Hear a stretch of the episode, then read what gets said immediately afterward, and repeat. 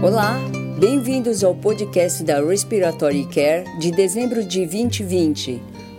O artigo de escolha do nosso editor Richard Branson explora a mudança do ventilador da UTI para o ventilador domiciliar em pacientes pediátricos.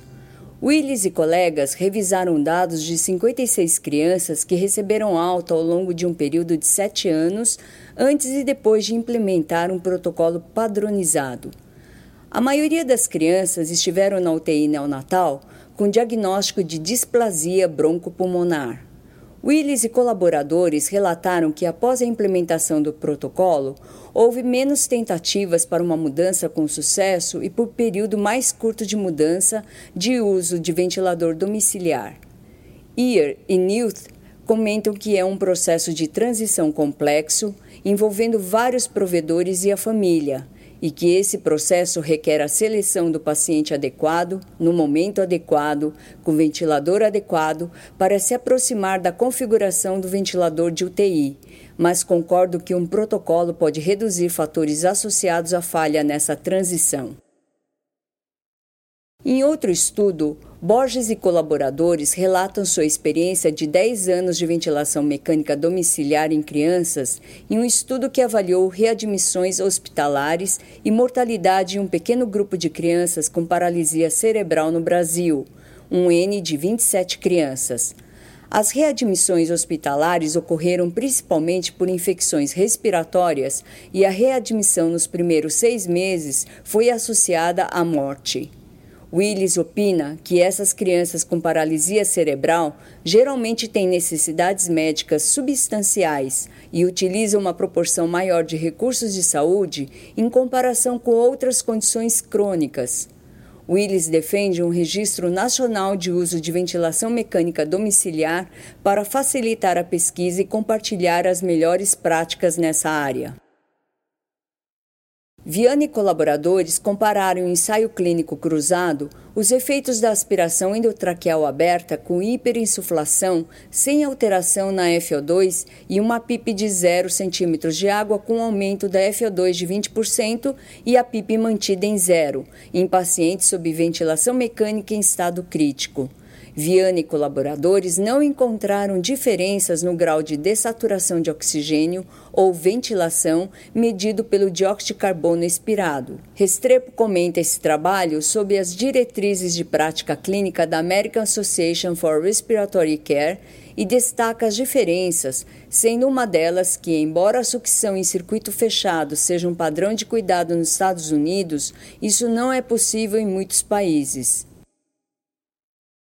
Em outro trabalho, Grifon e colaboradores descrevem o uso das mensurações não invasivas de troca gasosa para monitorar o suporte respiratório não invasivo domiciliar em crianças.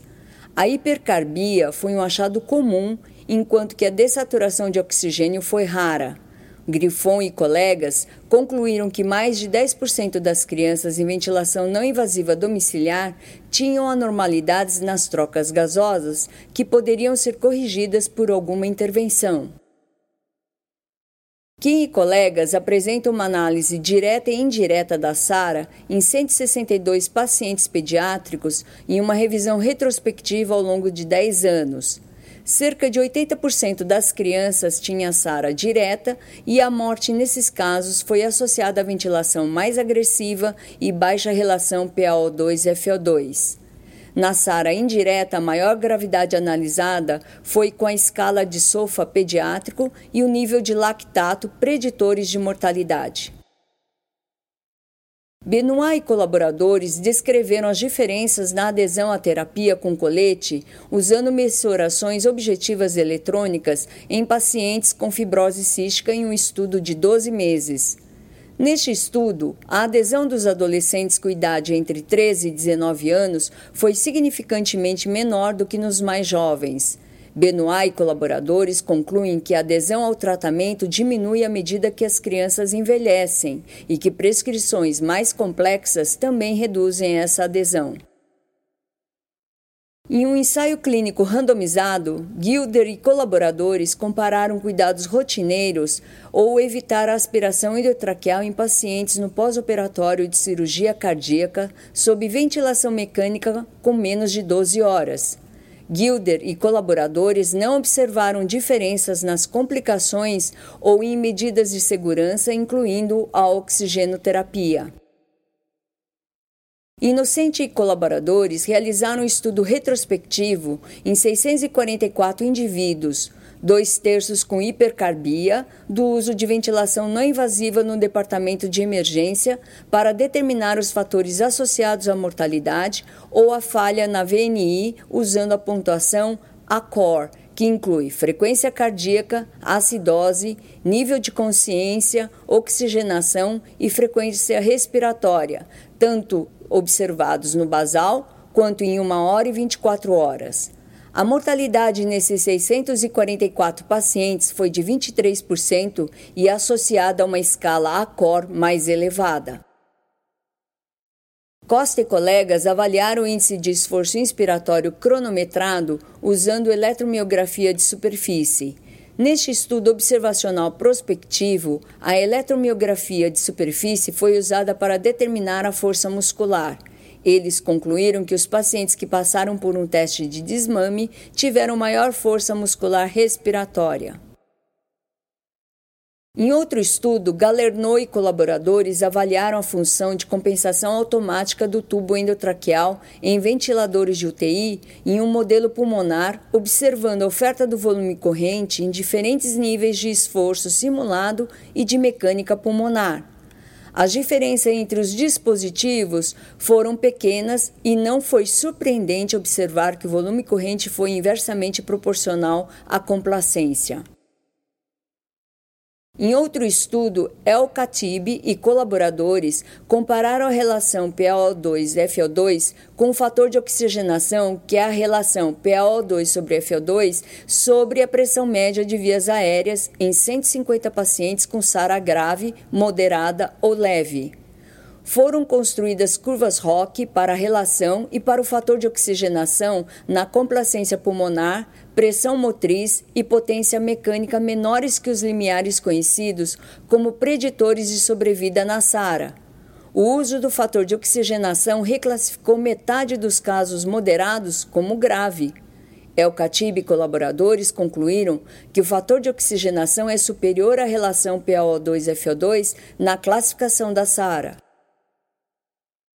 Em outro estudo, Miller e colegas avaliaram o momento para realizar a traqueostomia em pacientes após o transplante de fígado. Esta análise retrospectiva em mais de 2 mil indivíduos da Amostra Nacional de Pacientes Hospitalizados categorizou a traqueostomia precoce como aquela que ocorre com tempo menor de 14 dias e a traqueostomia de rotina como aquela que ocorre com tempo maior de 14 dias no pós-operatório.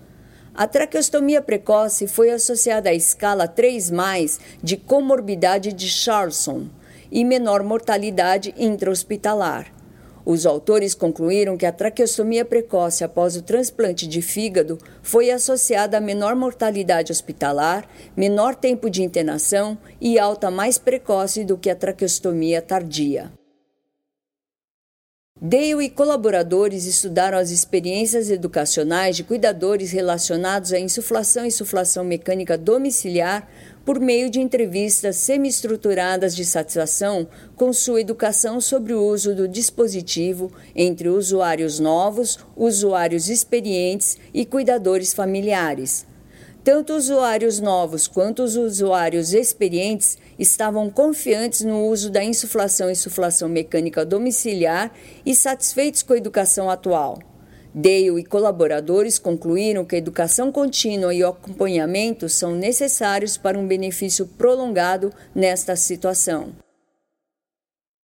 Cardinale e colaboradores avaliaram as concentrações de oxigênio na faringe em um grupo de indivíduos com DPOC que receberam ventilação não invasiva noturna e a oxigenoterapia por cânula nasal, hipotetizando que vazamentos durante a VNI podem reduzir a FO2. Eles observaram uma redução de 5% em média e sugeriram que o fracasso do uso noturno da VNI pode ser devido ao fornecimento insuficiente de oxigênio.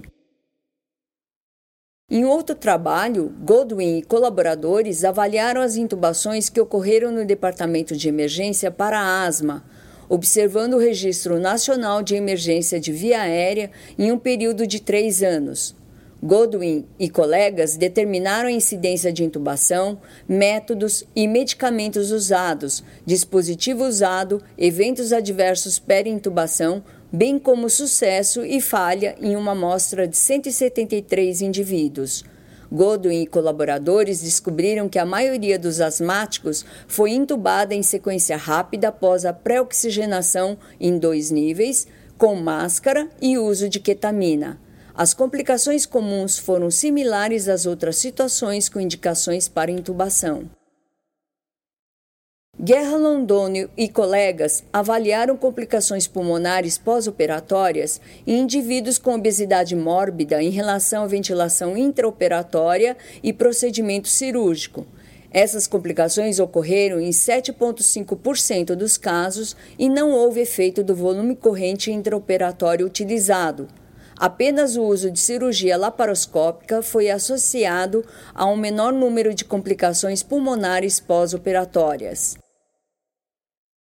Willis fornece uma revisão narrativa sobre a transição de indivíduos com doença respiratória crônica do atendimento pediátrico ao atendimento em adulto e enfatiza que o sucesso dessa transição inclui um processo padronizado, um planejamento adequado e uma comunicação eficaz. E, finalmente, Farri e colaboradores apresentam um artigo especial sobre o uso de um invólucro flexível para reduzir a exposição do cuidador durante a intubação de pacientes com Covid-19. Até mais! Para receber o conteúdo deste podcast e de podcasts anteriores da revista, por favor visite nosso website em www.rcjournal.com você também poderá se inscrever no nosso website para receber os podcasts de futuros volumes da Respiratory Care.